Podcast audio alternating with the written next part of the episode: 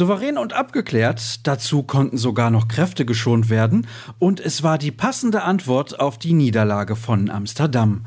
Mit drei Punkten im Gepäck hat Borussia Dortmund die Heimreise aus Bielefeld angetreten und bleibt dran an den Bayern. Darüber gilt es zu sprechen und das tun wir hier bei BVB Kompakt. Mein Name ist Sascha Staat. Herzlich willkommen. Los geht's mit dem Rückblick auf ein Spiel, das die Schwarz-Gelben von Beginn an unter Kontrolle hatten. Die Hausherren kamen dabei kaum aus der eigenen Hälfte. Dennoch dauerte es, bevor die Gäste in Führung gingen und sie benötigten zudem die Hilfe der Ostwestfalen. Ein Foul im Strafraum bescherte Mitte der ersten Halbzeit einen Elfmeter, den Emre Can locker verwandelte. Quasi mit dem Pausenpfiff schlug dann die Stunde von Mats Hummels. Nach einer Ecke geriet eine Kopfballabwehr zu kurz, den Abpraller nagelte er Volley ins Netz. Kategorie Tor des Monats. Im zweiten Durchgang dominierte der BVB die Begegnung immer mehr, ehe sich mal wieder Jude Bellingham in den Fokus dribbelte. Gleich drei Mann ließ der Engländer stehen, um in der 72. Minute den dritten Treffer für seine Farben zu markieren.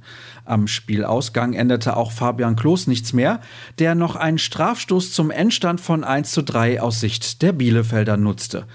Mats Hummels war sehr zufrieden mit der Leistung des Teams. Wir waren bis auf ein paar Minuten in der ersten Halbzeit komplett fokussiert. Wir wollten eine Antwort auf Dienstag geben.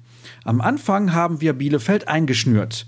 Dann gab es eine Phase mit ein paar Ballverlusten, aber das haben wir wieder gut in den Griff bekommen, meinte der Abwehrchef. Angesprochen auf sein Tor sagte er, es war eines meiner schöneren, da muss ich nicht drumrum reden. Einziger Wermutstropfen an diesem Nachmittag, eine mögliche Verletzung von Gregor Kobel.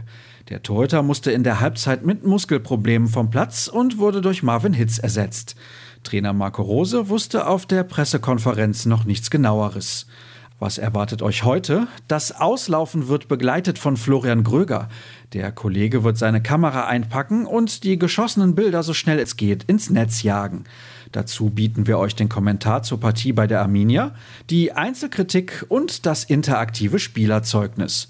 Außerdem im Angebot weitere Stimmen der Protagonisten. Dazu gibt es auch wieder Live-Fußball. Die Amateure treten um 13 Uhr vor den Ball. Der Gegner im Stadion Rote Erde heißt dann Viktoria Köln. Während die Truppe von Enrico Maaßen momentan als Zweiter wirklich blendend dasteht, befinden sich die Gäste aus der Domstadt als 18. im Abstiegskampf. Wie immer überträgt Magenta Sport, wo Stefan Fuckert als Kommentator am Mikrofon sitzt. Genau mit dem ist Konstantin Klostermann als Moderator und Fragensteller unterwegs.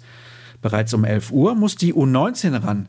Im Derby geht es gegen den Erzrivalen Schalke 04 nicht nur um die Vormachtstellung im Revier, sondern gleichzeitig um die Tabellenführung. Geht der schwarz-gelbe Nachwuchs als Sieger vom Feld, dann ist der erste Platz sicher. Wer das Duell mit den Königsblauen sehen will, der kann das bei soccerwatch.tv tun.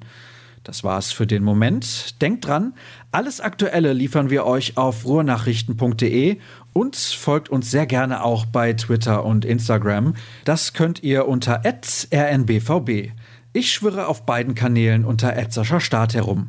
Habt einen schönen und ruhigen Sonntag. Morgen hören wir uns wieder. Bis dann.